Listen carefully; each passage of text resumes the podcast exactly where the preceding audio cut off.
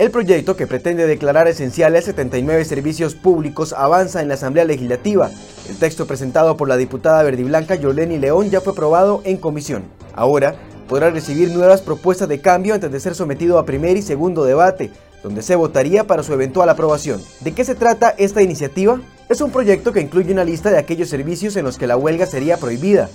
En este primer texto aprobado se incluyeron educación, la red de cuido, el transporte de combustible, las telecomunicaciones, entre otros. Además, se establece una lista de servicios trascendentales.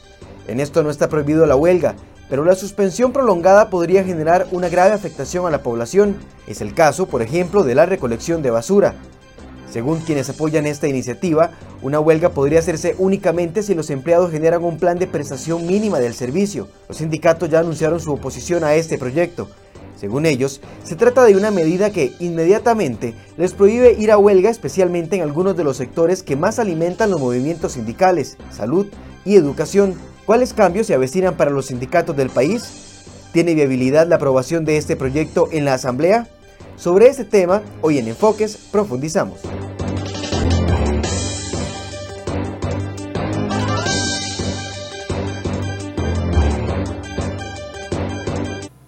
8 con 12 de la mañana, buenos días, gracias por acompañarnos en Enfoques. Le damos seguimiento a lo que está sucediendo en la comisión que estaba analizando los posibles cambios a lo que es el derecho a huelga después de la trágica situación que vivimos durante los meses de septiembre, octubre, noviembre y diciembre del año anterior con la huelga nacional que se extendió en algunos sectores, como el sector de educación, hasta el mes de diciembre. La semana anterior ya comienzan a salir los dictámenes, uno de mayoría, uno de minoría donde los diputados establecen en cuáles servicios se podría ir a huelga y en cuáles no. Para eso hemos invitado esta mañana para darle seguimiento a la diputada Yoleni León, que fue una de las proponentes de esta iniciativa para restringir la huelga en algunos servicios que se consideran como esenciales para la población. Buenos días, doña Yoleni, gracias por acompañarnos. Muy buenos días, don Michael, encantada siempre de estar aquí con ustedes. ¿Se topó taxistas haciendo algún tipo de movimiento? Todavía no. No me los topé de frente, pero creo que ya el efecto se empieza a sentir porque tardé más del usual para llegar eh, hoy aquí a, de Tibas, que es donde venía. De Tibas, bueno, vamos a darle eh, seguimiento a esa, que es una noticia que también está en desarrollo durante esta mañana. Recuerden que a partir de las 9 de la mañana los taxistas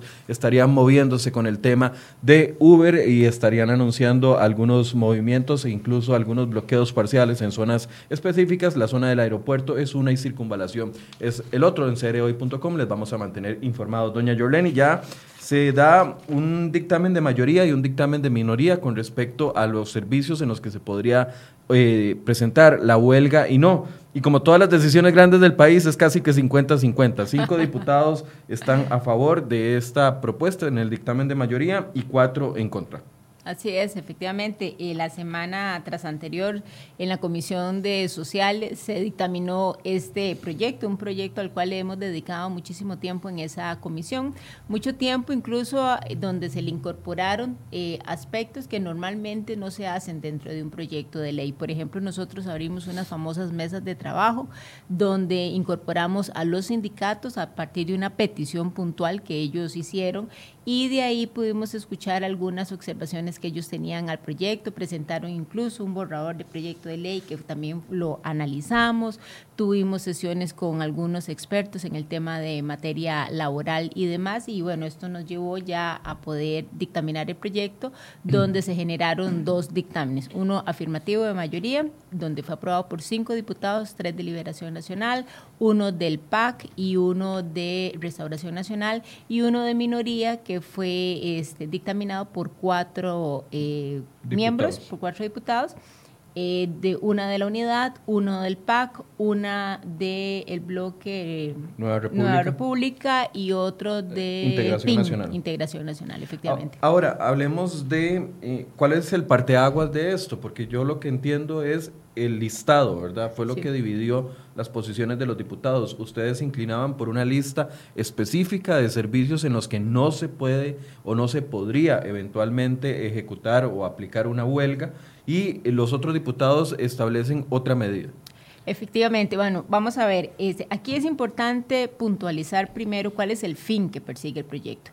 No es, la, no es la construcción de una lista por una lista, ¿verdad? El proyecto lo que persigue es que servicios que son importantes para los costarricenses se puedan prestar en tiempo y en forma. Y es que los costarricenses pagamos impuestos por recibir esos, esos servicios.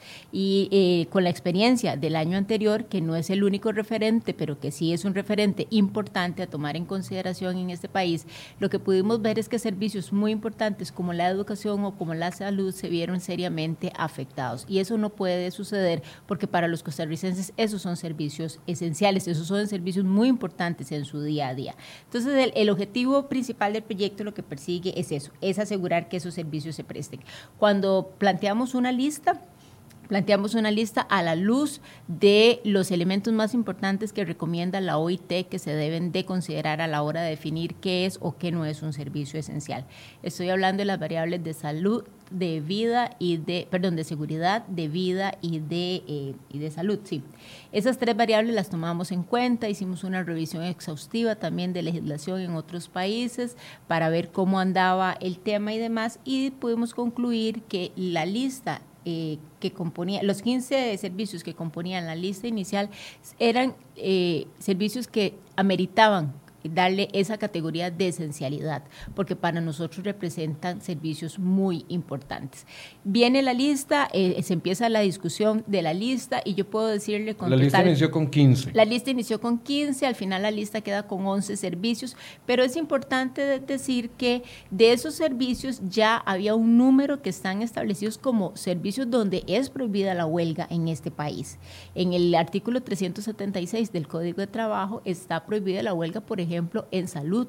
Sin embargo, por una serie de eh, eh, vacíos jurídicos que tiene en este momento el Código de Trabajo, aun cuando en el código dice que es prohibido tener huelga en esos servicios, se sigue dando la huelga. Entonces nosotros con la lista lo que estamos haciendo es precisar dónde sí y dónde no es permitida la huelga, para que el operador jurídico pueda tener la certeza a la hora de poder dictaminar o de hacer una resolución con respecto a una, eh, a una solicitud de aval de huelga o no. Ya casi vamos a la lista para irla especificando esta es la opinión de cinco de los nueve diputados. Los otros diputados lo que se inclinan no es a una lista de servicios esenciales, sino que se pueda permitir el derecho a huelga en todos esos servicios con el cumplimiento de un servicio mínimo, por así, decirse. Así es. Vamos a ver, este, ellos lo que abogan es que la huelga es un derecho y que como es un derecho tiene que sostenerse, es un derecho constitucional y que por tanto debe respetarse ese derecho constitucional. Aquí la pregunta que cabe entonces si hay derechos por encima de otros derechos, porque la salud también es un derecho, la educación también es un derecho, ¿verdad? El libre tránsito eh, también es un derecho. Entonces, eh, esa es la pregunta obligatoria que hay que hacerse, si el derecho a la huelga está por encima de los demás, de los demás derechos. A mí me parece que la huelga es un derecho, no es el único derecho, ni está por encima de los otros derechos. Pero entonces ellos lo que abogan es que ese derecho constitucional que se llama huelgas debe de prevalecer, hay que conservarlo, hay que, hay que cuidarlo y que por esa razón entonces en las instituciones, en los servicios que recibimos los costarricenses por parte del Estado, se debe de permitir la huelga y establecer la figura del servicio mínimo. Que le voy a contar que es una figura que ya existe, ¿verdad? Eh, por ejemplo, en los hospitales se supone que emergencias eh, no se va a huelga, lo que hay es una prestación de servicios mínimos ahí, en esa, en esa unidad de trabajo y en otras unidades de trabajo. El tema también con los servicios mínimos es que hasta hoy es un asunto donde usted, representante de los trabajadores, y yo, coordinadora de esa unidad o de ese departamento, nos ponemos de acuerdo para ver quién se va a huelga y quién no se va a huelga. Entonces, no hay tampoco ningún criterio técnico en ese momento para decir, bueno, si esto es un hospital y esta es la unidad, eh, estas son las diferentes unidades que componen este servicio, cuáles son las unidades que sí podrían irse a huelga y cuáles son las unidades que mm. no podrían irse a huelga. Y además de definir cuáles sí y cuáles no, ¿verdad? Eso a partir de criterios eh, técnicos. No solamente se va a fulano, sotano, mengano, que es como usualmente pasa, sino que debería darse a partir de un análisis exhaustivo de qué es el servicio que estoy brindando y entonces cuáles son los requerimientos mínimos para que ese servicio se pueda brindar. Claro, porque uno podría decir servicio, lo que sucedió durante la huelga de, septiembre anterior. Eh, emergencias es un servicio mínimo, eh, vamos a, solventarlo, no se cerraron las eh, unidades de emergencia, pero hay un montón de unidades que eran dependientes de emergencias, vamos desde los laboratorios hasta las placas, hasta la lavandería, que fue uno de los temas que más generó roncha. Ahora, antes de entrar a la lista que ya ustedes definieron, me dice que es una lista de 11. En este momento me parece que es de 11 porque hubo eh, tres servicios. Porque llegamos a hablar hasta de 79 servicios. No, vamos a ver, yo creo que ahí es un análisis incorrecto el que hace el periodista cuando hace esa lista de 70 y restos. Nunca fueron 70 y restos, ¿verdad? No, sino eh, eh, eso más o menos lo que pasó es como que usted compra un carro, ¿verdad? Y agarra un carro y usted dice, bueno, este, este es una llanta, entonces este es un servicio mínimo. El motor es otro servicio mínimo. Lo que hizo fue desagregar esos 16 servicios en, unidades o en departamentos de trabajo, pero la lista nunca fue de 79, tampoco, tampoco llegamos a ese extremo. En inicio eran 16 servicios, si, más no, si mal no me equivoco, que creo después se pasaron unos a servicios mínimos y otros a servicios de importancia trascendental. Tres fueron incorporados a ese servicio. Esto en el dictamen de mayoría. Esto en el dictamen de mayoría. Entonces, en el dictamen de mayoría tenemos servicios esenciales. Servicios esenciales, hay servicios mínimos y hay servicios de importancia trascendental. Yo aquí quiero hacer nada más la aclaración de qué es un servicio mínimo en este caso y qué sería un servicio de importancia trascendental. El mínimo es aquel donde es permitida la huelga y donde los funcionarios establecen ese mínimo para operar y, listo, ¿verdad? Se, van, se van a huelga y funciona con ese mínimo. El de importancia trascendental es aquel servicio que es, hay un servicio mínimo también establecido, pero que pasado un tiempo donde transcurre un tiempo y por la importancia que pueda tener ese servicio que se está viendo interrumpido desde el punto de vista de la economía del país o desde el punto de vista de la dinámica propia del país, el operador jurídico puede convertirlo en un servicio esencial. Y al el operador jurídico estamos hablando de los jueces de la República. Y entonces al convertirlo en un servicio esencial, queda prohibida la huelga en ese servicio. Eh, veamos el caso como de educación en la, en, la, experiencia pasada. Después de la cantidad de días que tuvo educación, me parece que fueron 89 días los que estuvo en huelga, un operador jurídico, si existiera, si hubiese existido esa figura dentro del Código de Trabajo, pudo entonces haber dicho, no, mire, aquí ya llevamos demasiados días, esto es una afectación importante para el país, esto está teniendo una afectación importantísima, sobre todo para casi un millón de personas, este, de ciudadanos que son los estudiantes antes, ¿verdad?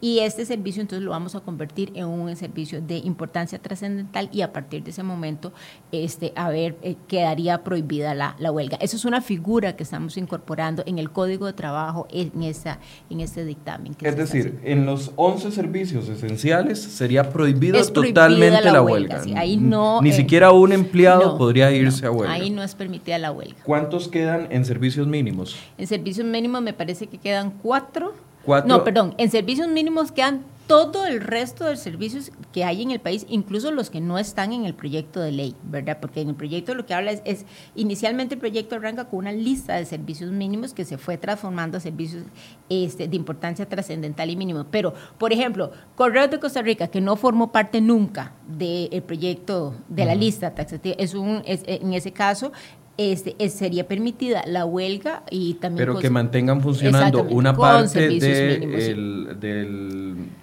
de su la planilla, de su estructura para poder ofrecer un servicio básico. Sí. Y eso serían todos los demás. y en importancia trascendental. Entonces estamos hablando de la recolección de la basura, estamos hablando de este, las elecciones nacionales y municipales y se me queda uno que no recuerdo ahorita cuál cuál es y no sé si lo tengo aquí anotado, creo que, que, lo tengo, pero quedaron tres, ¿verdad? Que se, que se estarían incorporando en esa, los, sí, las, así, los servicios de control migratorio y aduanero, así como los servicios de atención a pasajeros y sus pertenencias en aeropuertos y puestos fronterizos. En estos tres específicos se podría ir a huelga, pero después de un tiempo determinado, tras una solicitud o una demanda, un juez podría decir, este no es una importancia trascendental, sino es un servicio esencial. Así que levánteme la huelga. Exactamente, exactamente. Ya casi vamos a entrar a, esos listados para irlos entendiendo. Quiero despejar el argumento que dicen muchas personas, que bueno, lo estoy viendo aquí, incluso algunas de las personas que están viéndonos en la transmisión, que al prohibirlo totalmente en esos 11 servicios esenciales, se estaría eh, cercenando el derecho a huelga al que tienen todos los trabajadores, no solo por, por eh, nuestro código de trabajo, sino también por convenios internacionales. ¿Están cercenando el derecho a huelga en 11 servicios? Bueno, vamos a ver. Lo primero que hay que tener en cuenta es que la OIT, nosotros no tenemos ningún convenio específicamente con OIT para el tema de las huelgas. Tenemos convenios donde se habla de los derechos de los trabajadores, que los trabajadores tienen que, eh, se tienen eh, la oportunidad de, de defender sus derechos y tal, pero un convenio específico por el tema de huelgas, Costa Rica no lo tiene, ¿verdad? Ni la OIT tiene ningún convenio con ningún país que esté vinculado con el tema específicamente de la huelga. Recordemos que la huelga es un mecanismo para alcanzar un logro. Lo que ha pasado en Costa Rica es que ese es el mecanismo que se ha privilegiado y otros mecanismos que están establecidos en el Código de Trabajo y que con este proyecto de ley lo que estamos haciendo también es fortalecerlos, como son la negociación, la conciliación y el arbitraje, prácticamente no se utilizan. Es decir, aquí es más fácil irse a huelga que sentarse a una negociación que podría tomar desde días hasta meses. Por supuesto, y es que además es muy fácil irse a huelga en este país o es muy fácil privilegiar ese camino porque este, eh, eh, hasta este momento en Costa Rica, yo, yo fui colaborador del Estado, me voy a huelga y no tengo ningún riesgo de que me rebajen el salario. Eh, puede durarse tres meses o puede durarse dos años para que o más para que un juez dictamine eh, de una sentencia de si la huelga es legal o es ilegal, ¿verdad? O sea, hay una serie de no, Todavía estamos esperando sentencias en, segunda instancia. efectivamente, eh, usted lo acaba de, mencionar, ¿verdad? Entonces, en este país es muy fácil recurrir a, recurrir a ese mecanismo porque tenemos como trabajadores muchas ventajas, ¿verdad? Aun cuando esto implique una serie de eh, perjuicios para los usuarios de todos esos servicios. Entonces, no es que se está cercenando ese derecho, lo que estamos haciendo es privilegiando privilegiando esos otros mecanismos eh, de, de, llegar a acuerdos, porque el conflicto como tal, con una lista de servicios esenciales o sin lista de servicios esenciales, los servicios, eh, perdón, los conflictos siempre se van a generar en los sitios de trabajo. Eso, ¿verdad? Tendríamos que ser muy, muy ignorantes para pensar que, que, con la lista ya no se van a dar.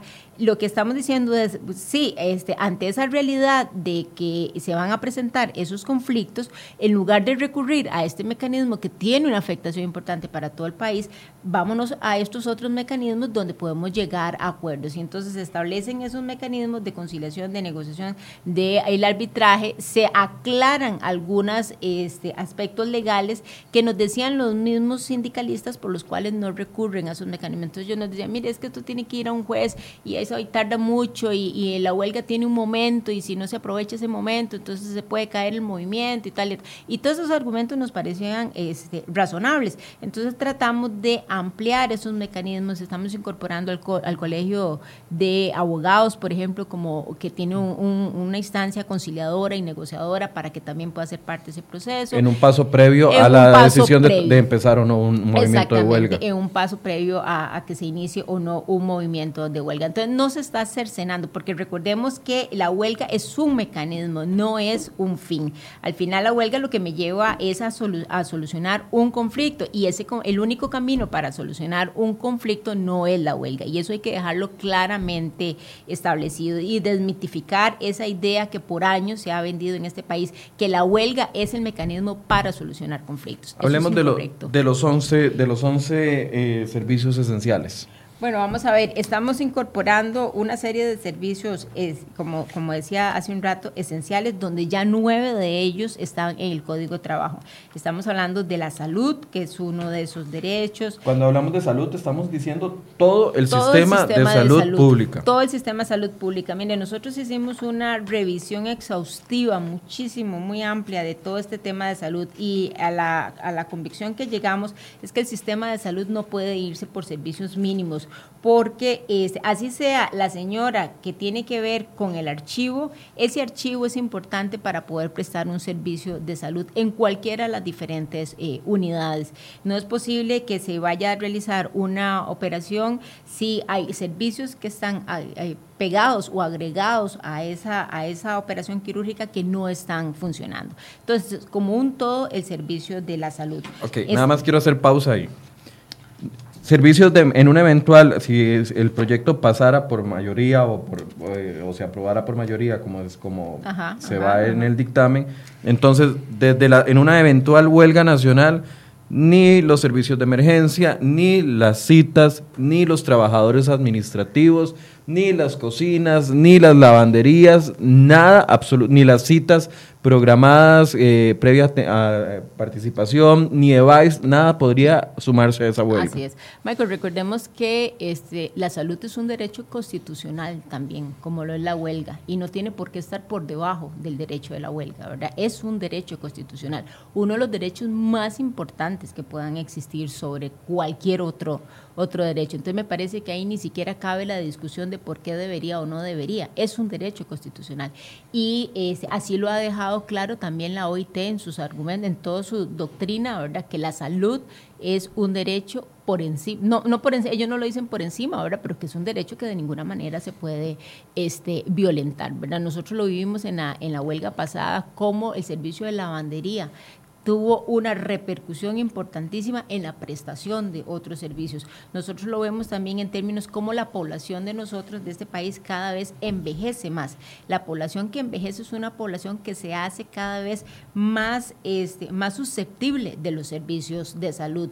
No solamente tal vez porque no cuidó su salud, sino porque es por su condición misma, por, su, por el desgaste que ya la persona ha sufrido a lo largo de la vida, este, requiere de una atención permanente de los servicios de salud. No solamente la cirugía que me tienen que hacer ante una este, em, eh, condición de salud que ya me habían diagnosticado o ante una emergencia, sino que necesito tratamientos permanentes y, y, sobre todo mucha prevención, que se esté tomando la salud, que el, médico, el geriatra me esté viendo este, los diferentes, eh, no sé, la diabetes, el, no sé, el conjunto de enfermedades a las que uno. Entonces, por esa razón también es que es importante asegurar que ese servicio que es tan importante pueda estar completamente resguardado y que se brinde en su totalidad. Esto sacaría de completo los sindicatos de salud de cualquier tipo de protesta de protesta continuada eh, eh, en, el futuro. Sí, esto sacaría, yo, yo, no diría que lo sacaría, este, porque ellos seguirán haciendo sus protestas con la diferencia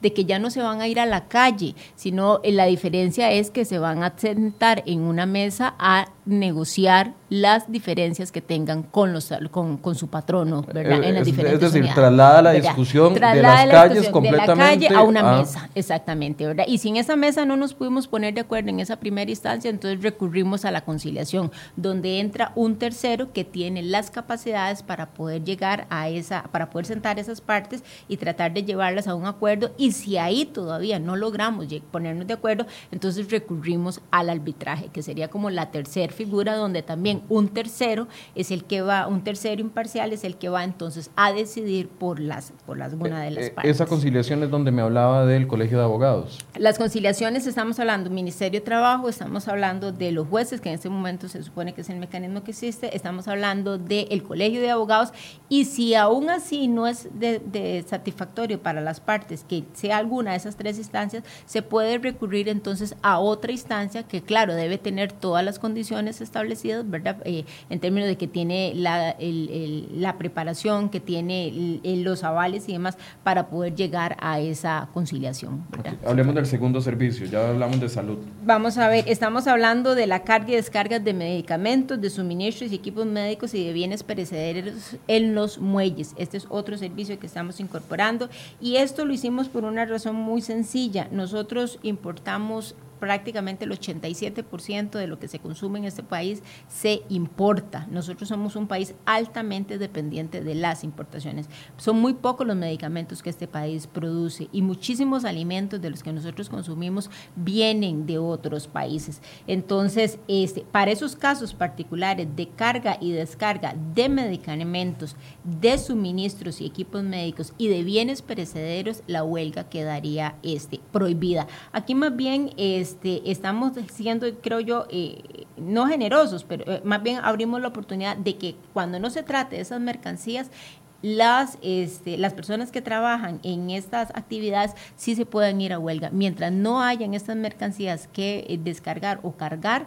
no habría ningún problema para que esos este, operadores eh, de esas eh, actividades o esos servicios que se prestan sí se puedan ir a huelga. Por ejemplo, algo tan sencillo como los guantes. Este país no produce guantes. Todos los guantes que en este país este, nosotros consumimos se traen desde afuera. guantes quirúrgicos. Guantes quirúrgicos. Entonces pensé que hay una huelga en los muelles de muchísimos días, ¿verdad? 15 eh, días, 22 días, y que eso genere un desabastecimiento entonces en los hospitales, en todo el sistema de salud público y privado y en todos los demás servicios donde es necesario consumir guantes. Eso podría tener una afectación importantísima, ¿verdad? Porque nosotros aquí no los producimos. Entonces, cuando se trate de ese tipo de mercancías que tenemos en los muelles, este, para carga y descarga, la huelga es por lo menos temporalmente, es prohibida hasta que se lleven a cabo las cargas y descargas de ese tipo de, mercancías, medicamentos, suministros y equipo médico y bienes perecederos también. Tercero. Vamos a ver, estamos incorporando la atención y la protección eh, del menor, el anciano y las personas con discapacidad y poblaciones vulnerables. Aquí no voy uno por uno, sino lo que hice más bien fue como conjuntar algunos de ellos. Y estamos hablando de todo lo que tiene que ver con los diferentes sistemas de redes de cuido. Nosotros en los últimos años como país le hemos dado una importancia altísima al tema de las redes de cuido, no solamente desde el punto de vista de la alimentación, sino también del cuido como tal, ¿verdad? Hay muchísimas personas que dependen exclusivamente de esos comedores y de ese cuido para poder este, sobrevivir en el día a día. Entonces, todo lo que tenga que ver con protección y, atención de esos menores, este, ya sea en secudis, en redes de cuidado como tal, en redes diurnas, todos esos este, eh, eh, servicios que reciben esas poblaciones vulnerables se van a considerar entonces con este proyecto eh, como un servicio donde es prohibida la huelga. Y este, recordemos la experiencia que tuvimos anteriormente con los comedores escolares, donde quedó mucha evidencia de niños que dependían como su único alimento del día, el alimento que recibían en esos comedores y los comedores estaban cerrados, ¿verdad? Entonces, esto no podemos volverlo a permitir y por eso no solamente estamos hablando de comedores, sino que lo ampliamos a toda la red de... Ahí es donde toca el sector de educación, específicamente en el tema de alimentación de niños, pero hay otra categoría de servicios esenciales que cubre la otra parte de la educación. De la educación, efectivamente. Esto tiene que ver solamente con esa prestación de servicios de alimentación y de cuido, para el caso de las redes de cuido, donde la mamá que trabaja llega y deja el niño a las 6, 7 de la mañana y lo recoge a las 5 de la tarde, ¿verdad? Este, eh, ahí lo estaríamos. El suministro y la comercialización del servicio de energías y de los combustibles. Ahí estamos hablando entonces de todo el servicio eléctrico en este país y de los combustibles. Y aquí se dio una discusión muy importante porque en reiteradas oportunidades los gremios nos decían que ya la OIT se había pronunciado sobre este tema indicando que este, los combustibles no son servicios esenciales. Yo aquí quiero hacer una aclaración para las personas que nos ven y nos escuchan y es que la OIT trabaja a partir de casos. Eh, la OIT tiene una serie de órganos que, de diferente jerarquía, donde un, grupo particular de un país presenta un caso. Digamos que se presenta el caso de combustibles, ¿verdad? Ellos hacen un análisis de ese caso y toman una decisión alrededor de ese caso, pero ese caso aplica aplica para ese país. El caso no aplica para todos los países, porque cada país tiene particularidades diferentes.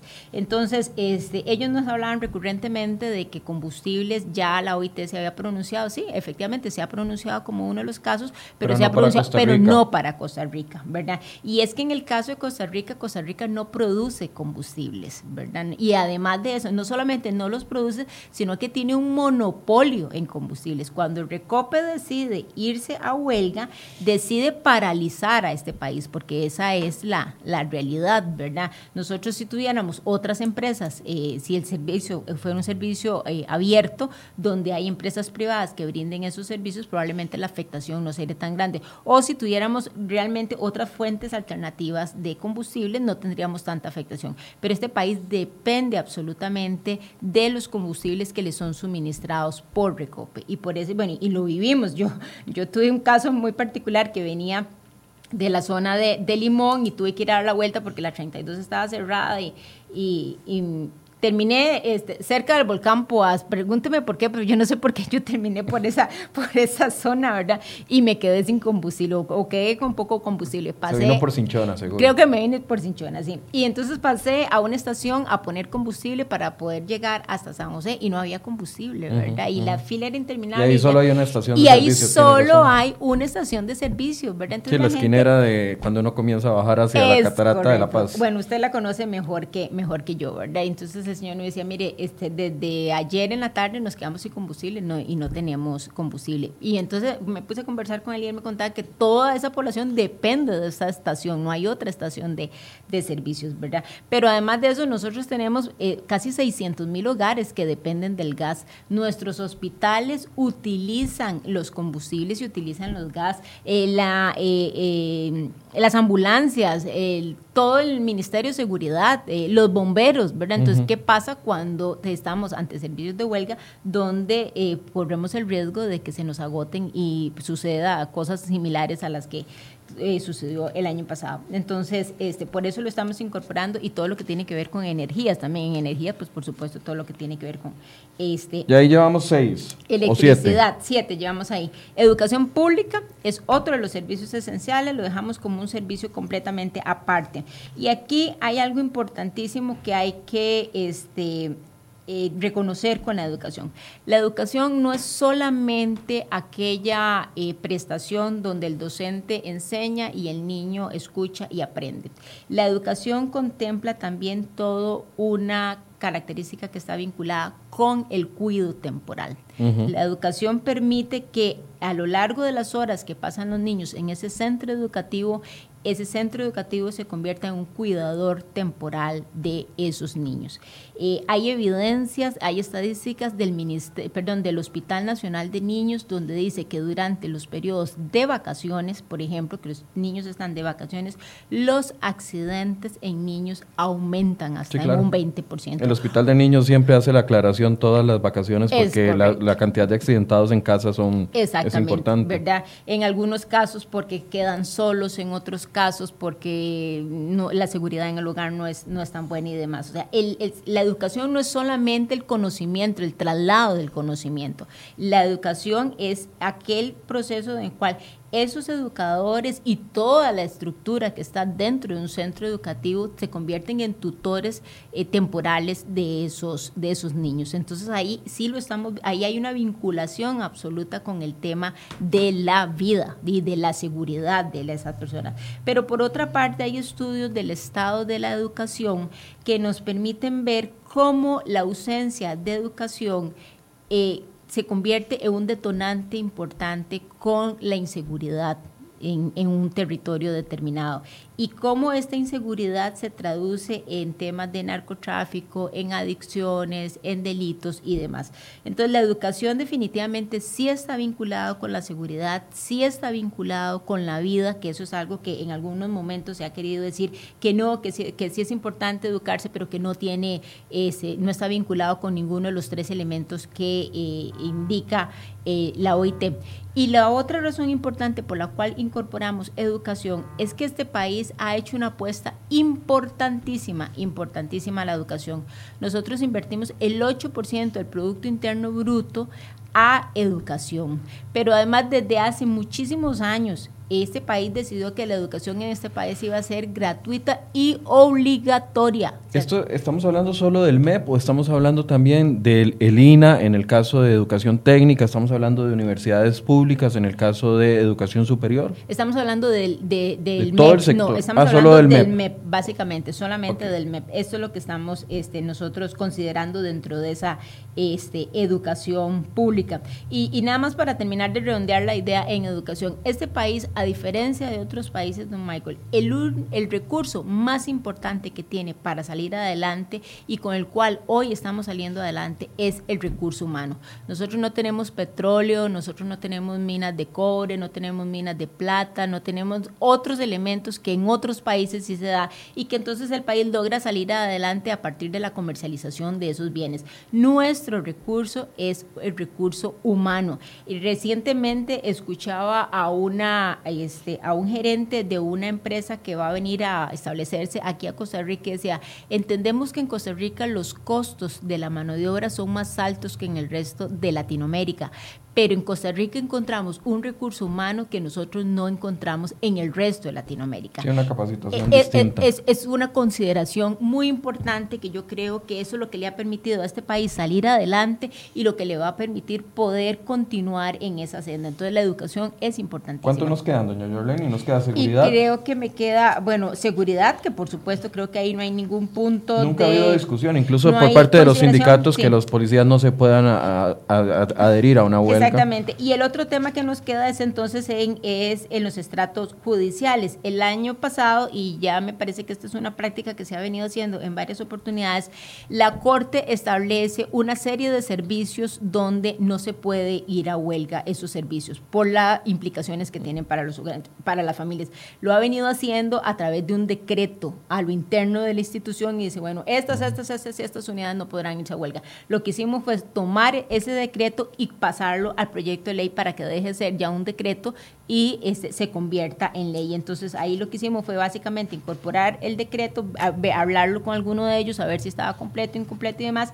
Y este, lo que hicimos fue agregarle al decreto eh, que los juzgados de trabajo no se puedan ir a huelga. Porque si no, ¿quién resuelve? Porque si no, ¿quién resuelve, verdad? Y lo otro que hicimos también en ese caso particular es fortalecer una figura. Estaba pasando que este un juzgado tiene que establecer un órgano de tres miembros para poder decidir, eh, analizar y decidir sobre un caso de huelga. Pero de repente una de esas personas tenía limitaciones porque un familiar cercano o alguien cercano a él estaba involucrado en ese proceso de, de huelga. O había opinado en redes sociales con respecto a la huelga, como pasó con uno de los jueces. decía, yo me limito y, y- y entonces significaba que había que volver a armar todo ese órgano. Ahora lo que estamos diciendo es que no hay que armar todo el órgano, sino solamente sustituir a esa persona que está este, no involucrada, pero que tiene alguna incidencia sobre el caso que se va a resolver.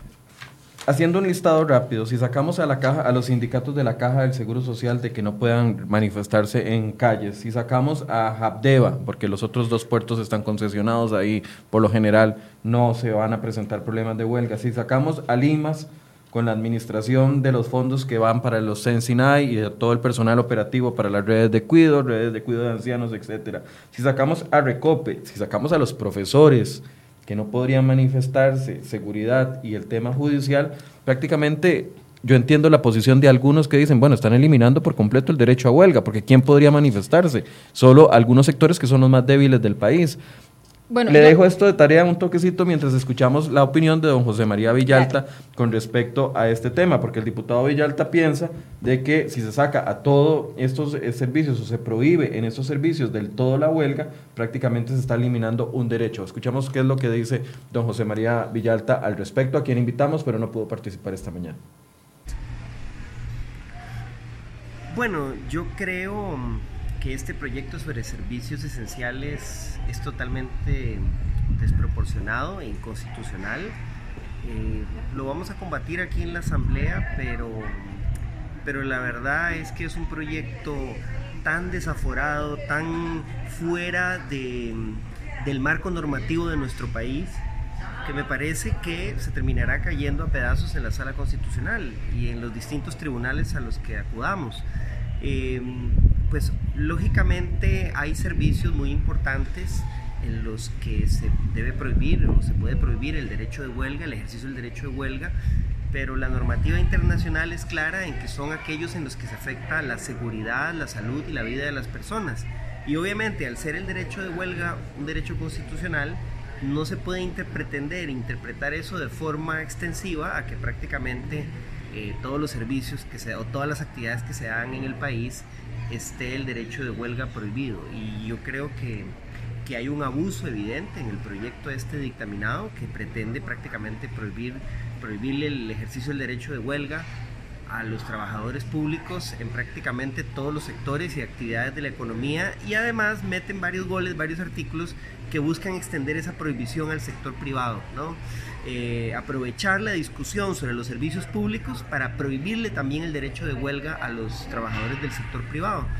Eh, y obviamente pues estamos en contra, uno desearía que, que los conflictos que se dan en el país se resolvieran por otras vías, por las vías de la negociación, pero obviamente eh, la ley no puede pisotear de esa forma la constitución y los tratados que Costa Rica ha firmado.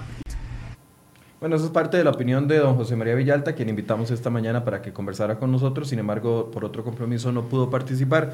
Diputada, dice que ustedes metieron varios goles, dice Villalta, con respecto al tema de algunos eh, servicios. ¿Está de acuerdo en que los servicios relacionados con seguridad, vida, etcétera, sí deberían de ser prohibidos, pero no en, la lista específica que ustedes han levantado? vamos a ver, yo vuelvo a repetir lo que dije hace un rato. El, eso no es una lista antojadiza, ¿verdad? Ni esto es un capricho, ni es una venganza, como se ha querido decir en algunos momentos. Esto es una lista seria, y, y, cuando digo seria, es que hicimos el ejercicio de agarrar cada uno de esos servicios, analizar bien esos servicios y además montarlos dentro de una matriz para ver si efectivamente cumplían o no con esos con esas características o esas este, variables que recomienda la OIT, vida, salud y seguridad, ¿verdad? Y ese ejercicio lo hicimos y yo eh, puedo demostrarle a don José María Villalta cómo todos estos servicios sí están vinculados con al, menos con una de esas variables. Hay algunos servicios que están vinculados con las tres variables, pero al menos con una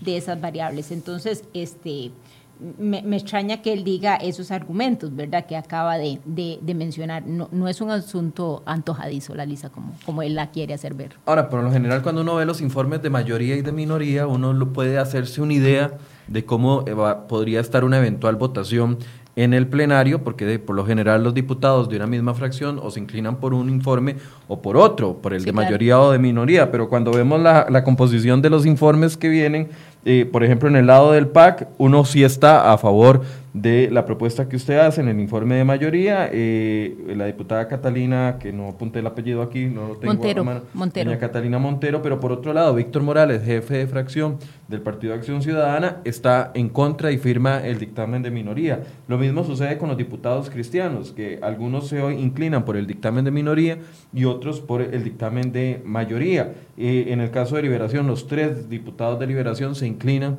por el dictamen de mayoría. Pues uno podría pensar que bajo la presidencia de don Carlos Ricardo Benavides, los 17 diputados de Liberación van a apoyar esta iniciativa. ¿Cómo usted ve el juego de fuerzas dentro de la Asamblea Legislativa para este eventual apoyo o no? Bueno, vamos a ver. Este, yo podría decirle eh, que lo que hemos conversado es que la, solicitud puntual ha sido que si educación sale de la lista, eh, lo demás fluiría sin ningún problema. ¿verdad? Ese parece que es el punto álgido que tiene la famosa, la famosa lista de servicios. Ni siquiera el tema de la caja del Seguro Social. Ni siquiera el tema de la caja del Seguro Social, ¿verdad? Aquí el, tema yo lo entiendo porque los sindicatos de eh, educación son los sindicatos más fuertes, suman más de 80 mil personas entre los dos principales. ¿verdad? Uno no deja de entender esa realidad y en algunas conversaciones que yo he tenido con diputadas me dicen, mira, diputada, este, saquemos educación eh, de la lista y lo demás fluye sin ningún problema. Y es por esas razones que usted acaba de mencionar. Estamos hablando del sindicato más grande de este, de este país, además un sindicato muy dirigente con el tema de las huelgas, ¿verdad? Casi que ese ha sido su mecanismo por definición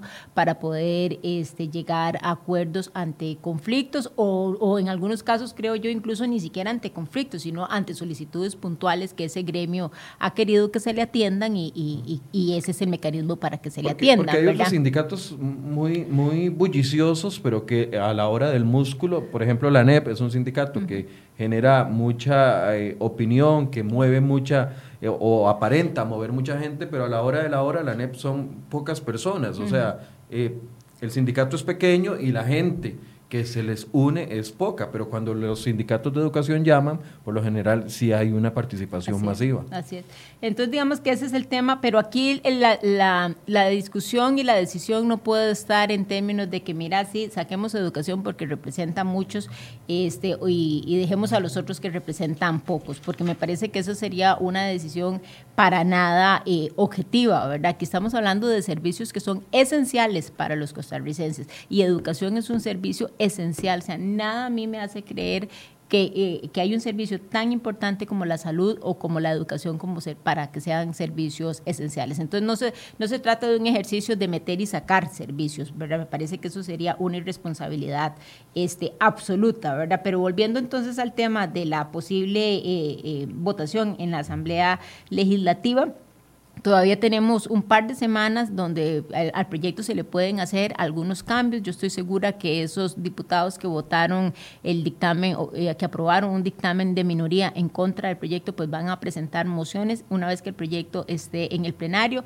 Eso es muy probable que hará que el proyecto vuelva otra vez a la comisión y volvamos entonces ahí a sentarnos a renegociar cosas si es que hay que eh, negociar eh, cosas. Pero en términos generales yo puedo decirle que las conversaciones que he tenido con los diferentes compañeros de las diferentes bancadas es que sí reconocen que el proyecto es un proyecto importante que viene a generar esa, a asegurar un poco, llenar esos vacíos jurídicos que hasta este momento eh, existen, ¿verdad? Y que este, vendría a solucionar muchísimo en gran parte toda esta situación complicada que tenemos con el tema de las huelgas. Aquí viene una pregunta que yo sé que es, eh, a ver, difícil de contestar, pero lo plantea el diputado y sí ha sucedido en, en algunos otros casos. Cuando hay temas tan álgidos, puede que eventualmente, aunque haya una aprobación, en la Asamblea Legislativa que se caiga en otra instancia, ya sea en los tribunales, en la sala constitucional, etcétera, etcétera. Y algunas de las personas que están comentando advierten de que prácticamente sería un cierre técnico de los sindicatos, un Estado sin derecho, o si, sin sindicatos no hay una democracia simple, opinan algunas de las personas. Eh, ¿Hay algún riesgo de eh, abarcar tanto y que después nos quedemos sin nada?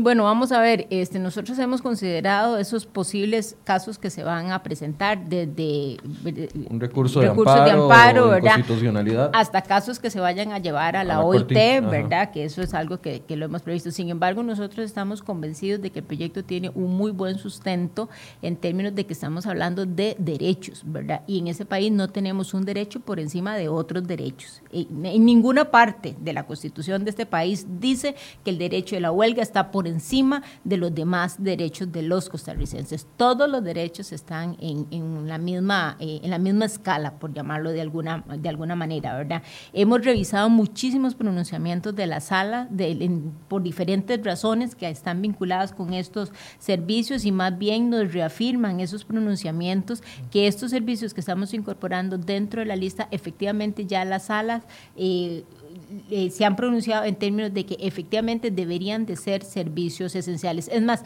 hay algunas este, resoluciones de las salas donde los mismos este, eh, operadores jurídicos que las resuelven indican que son servicios eh, esenciales, aun cuando ese, esa palabra de esencialidad no existe en el Código de Trabajo, ellos en sus resoluciones los catalogan como servicios públicos esenciales en algunos casos. Entonces, tenemos muchísima certeza de que efectivamente eh, eh, todos esos movimientos se van a dar, pero que todos esos movimientos nosotros, eh, el, proyecto saldría airoso de, esas, este, posibles confrontaciones a las que se pueda llevar. ¿Consideraron ustedes dentro del análisis que se hizo también esta este vacío o, o, esta falta de definición que hubo durante la huelga a nivel de los jueces a la hora de la aplicación de la reforma eh, procesal laboral, porque eh, veíamos eh, sentencias en primera instancia que declaraban huelgas ilegales, después las declaraban legales en segunda instancia, después iban a, a tribunales de apelación y, había un pronunciamiento distinto o la anulación de alguna de las sentencias. Todo esto a mí lo que me genera es una inseguridad de qué puede suceder, porque actualmente bueno, septiembre, ya estamos más de ocho meses desde que sucedió esta huelga, o aproximadamente unos ocho meses, y todavía estamos esperando sentencias. Eh, la pregunta es casi que en el mismo sentido del anterior, analizaron esa posición que tiene el Poder Judicial, porque sabemos de que muchos de los jueces eh, votaban a favor de la legalidad de la huelga, porque de una u otra forma les atañe en, un derecho que ellos, los jueces están sindicalizados, correcto, y los puede eh, afectar de una u otra manera. Sí, bueno, nosotros revisamos muchísimas de las de las eh, informes que ya se habían, de las resoluciones que ya se habían emitido, efectivamente, y nos sentamos con, yo no soy abogada, ¿verdad? Este, entonces nos sentamos con especialistas en el área laboral para tratar de entender esas, esas resoluciones y sí, o sea, en todos los casos lo que nos han, lo que nos han dicho y lo que pudimos notar es que efectivamente eh, uno siente que a veces esas resoluciones van más en privilegiar la posición que como operador jurídico estoy este, defendiendo, ¿verdad? Hablando incluso con los magistrados de la sala segunda, me parece que tuvimos un, una o dos espacios de trabajo con ellos, en, tanto en esta comisión como en la comisión del otro proyecto del diputado Benavides. Es, ellos nos decían que ese fenómeno que hoy está viviendo eh, los tribunales era un fenómeno que hace un par de años atrás no se vivía, y es que no tenían jueces sindicalizados, ¿verdad? Eso en alguna medida pues haría a uno pensar que este, esas decisiones que se toman no están tanto amparadas a, criterios estrictamente eh, legales, técnicos, sino más bien eh, un poco responden a esa... Eh, posición. a esa posición, ¿verdad? De en, la que, en la que ellos están involucrados. Y por eso entonces es que es absolutamente importante poder eliminar todos esos vacíos jurídicos para que no haya ninguna posibilidad de que un juez, una jueza vaya a tomar decisiones que no sean las decisiones técnicas eh, que, que le den sustento a las resoluciones que están tomando. Por eso también es que me parece que es importantísimo, porque ese derecho de pertenecer o no a un sindicato no se le puede negar a un trabajador. El hecho que sea juez o jueza no significa que no pueda ser parte de un sindicato, ¿verdad? eso, eso lo tenemos absolutamente claro. Pero esa este, inclusión o esa participación en ese grupo no significa que tenga que favorecer o desfavorecerse las, este, las resoluciones que, que esa persona realiza y es que estamos hablando también de un contexto donde el Estado tiene el monopolio de la aplicación de la justicia, entonces no hay otra opción como para poder tener eh, un control cruzado, por así, decirse, de las decisiones judiciales. Aquí se respetan porque se, respetan, porque no hay de otra opción. Entonces, con esta lista, ¿usted cree que el marco jurídico para la definición de la legalidad o ilegalidad de una huelga estaría más fortalecido, sería más seguro no solo para los que tienen derecho a manifestarse, así como para los que tenemos derecho como ciudadanos y pagamos nuestros impuestos por recibir, recibir los servicios. Así es, uno esperaría entonces que cuando un patrono envía la solicitud para que se resuelva este, una, una, si una huelga es legal o es ilegal, pues ¿qué es lo que va a tener que hacer ese juez? Acogerle el código de trabajo y decir, ah, salud, es un servicio esencial, prohibida la huelga, punto. Ya no hay matices. Ahí no hay matices. Ya no hay para no dónde hay para dónde, no hay interpretaciones, no hay lo que diga la OIT, no hay nada. O sea, es un servicio que está prohibida la huelga en este país y punto, ¿verdad? Entonces ahí debería de, este, de finalizar cualquier procedimiento que se haga. Eh, donde cabrían los espacios de, de, hacer mayor revisión y demás sería en aquellos donde se establecen los servicios mínimos o, o lo de importancia este, trascendental. Pero incluso en los servicios mínimos nosotros estamos incorporando un apartado donde estamos estableciendo también reglas del juego, un poco eh, con lo que mencionaba hace un rato, que en este momento es casi como antojadizo, qué se va a huelga y qué no, quiénes sí, quiénes no, en qué horario sí, en qué horario no. son los mismos sindicalistas los que definen. Yo, yo, le conté creo que a usted y a otros diputados la experiencia con cuando estaban haciendo mi, mi sobrina en pleno en plena huelga en septiembre. que eran los mismos, eh, la atendieron espectacular en el hospital eh, Calderón Guardia, pero que eran los mismos sindicalistas los que le decían incluso a médicos y enfermeros, eh, usted vaya si usted quédese. y a mí me generaba esa incertidumbre de que, puchica, si este sindicalista manda al médico que no es a, huelga y el médico lo acoge la, la, sugerencia, de, puede, suceder algo con la, con la, vida de la persona. Por supuesto. Entonces ahora lo que estamos diciendo es que las partes tienen que sentarse, tiene que haber un criterio estrictamente técnico, tiene que haber un documento técnico. Pero no sería solo la parte sindical. No, las dos partes, patrón y sindicato, ¿verdad? Pero tiene que tener un sustento técnico. El contenido de ese documento técnico tiene que ser elaborado o, o tiene que ser establecido por el Ministerio de Trabajo. El Ministerio de Trabajo va a ser el que va a decir cuáles son los componentes que debe tener ese documento que, donde se van a definir los servicios mínimos en las instituciones. Una vez que el, documento es elaborado y las partes se han puesto de acuerdo, se firma y se deposita en el Ministerio de Trabajo. ¿Y por qué se deposita ahí? Porque entonces una vez que se vayan a huelga, el Ministerio de Trabajo, a partir de la inspección laboral, podrá tomarlo y ir y chequear en cada una de las instituciones si efectivamente se está cumpliendo con ese plan de servicios este mínimo. Uno esperaría también, por ejemplo, que la Defensoría de los Habitantes, que hace un rol de supervisión interesante cuando estamos en periodo de huelga eh, o cuando una institución está en huelga, pues también pueda tomar ese documento de plan de servicios mínimos e irse y chequear si efectivamente se está cumpliendo o no. Pero ese también debería ser un insumo, que no lo podemos poner como tal en el proyecto de ley, pero uno esperaría que entonces un juez, una jueza, le pida al Ministerio de Trabajo que le haga llegar ese plan de servicios mínimos junto con las inspecciones que se hayan realizado, los informes de inspecciones, y pueda entonces tener mayor criterio eh, a la hora de eh, dictaminar si una huelga es legal o es ilegal. Para cerrar, doña Yoleni, bueno, ya nos habló un poco de cuál va a ser el proceso, va a pasar a plenarios, eh, alguno de los dos informes, el de mayoría dándole prioridad, se va a divulgar en el plenario, vendrán lo que quieran modificar vía mociones, volvería a comisión y después estaría listo para votarse. Estaría listo nuevamente, ¿verdad? Se, se, de la comisión se eleva al plenario y ahí ya entraría propiamente a... ¿De cuánto tiempo estamos hablando? ¿Meses? Bueno, vamos a ver, yo quisiera que esto fuera lo más expedito posible, sin embargo, pues ya uno sabe que en la asamblea siempre aparecen mecanismos para poder dilatar el proceso. Yo esperaría que este, este nuevo directorio lo ponga en los próximos días en la corriente legislativa, los dictámenes, y que entonces en términos de mes y medio, dos meses, tal vez lo podamos tener otra vez en la comisión, ahí le estaríamos dando una prioridad para tratar de sacarlo y que en términos generales que a lo largo de este año ya podamos tener listo ese proyecto de, de ley. Para despedir, eh, ¿qué le dice usted a, a los sindicatos? Bueno, ¿qué le digo yo a los sindicatos? Que estamos en el primer cuarto del siglo XXI, que este país le ha venido, a lo largo de todos estos años, le hemos venido dando privilegios a todos aquellos eh, herramientas y a todos aquellos espacios donde nos permitamos sentar como, sentarnos como, como seres humanos que somos y tratar de entendernos. Y que esos son los mecanismos que deberíamos de privilegiar, la negociación, eh, la conciliación de los, de los conflictos, ¿verdad? Nosotros no podemos, un eh, este país es un país donde ante la menor cosa nos agarramos del, del moño, ¿verdad? Vea los estadios, por ejemplo, ¿verdad? Yo nunca he ido a un estadio y tampoco veo mucho, tampoco veo fútbol, no, mucho, no veo fútbol, pero siempre leo y escucho los comentarios, ¿verdad? O sea, eh, eh, de repente el, partido como tal o el resultado como tal no fue de mi agrado y entonces eso significa terminar en conflictos este, horrorosos, ¿verdad?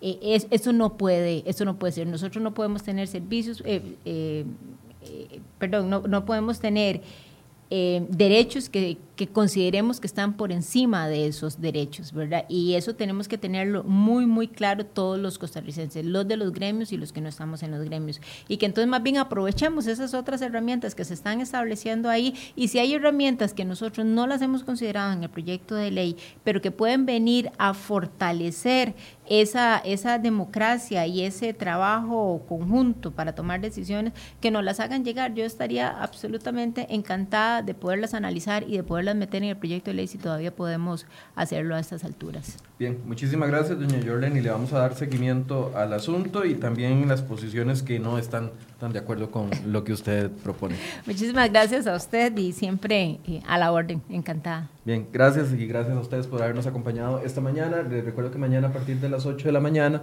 vamos a conversar del tema que intentamos conversar el lunes, pero por un tema de cortes de fluido eléctrico aquí en la zona no pudimos abordar, que es el tema de...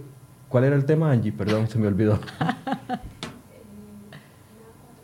La jornada 4.3, gracias. Ese es el tema que teníamos eh, para el lunes anterior. Es una propuesta que hace la diputada eh, Ana Lucía Delgado del Partido Liberación Nacional para flexibilizar las jornadas laborales y que se den cuatro días seguidos con más horas de trabajo y que se pueda tener disfrute de tres días listos. Ese es el tema que tenemos para el día de mañana. A las 8 de la mañana los invitamos para que se conecten acá en Enfoques con nosotros. Buenos días.